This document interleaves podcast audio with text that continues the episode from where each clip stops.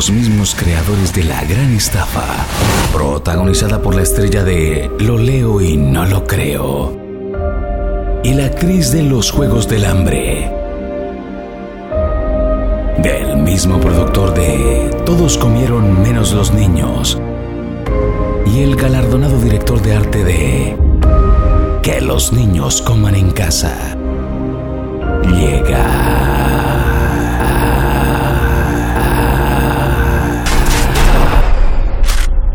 Una historia que da continuidad a la saga de Rector que come callao come dos veces y con la presentación de la joven promesa de la actuación del film Camilito te ponen aprietos.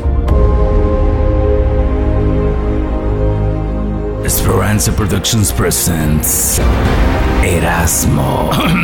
Perdón, érase una vez en Hollywood, porque el poder es pa' eso.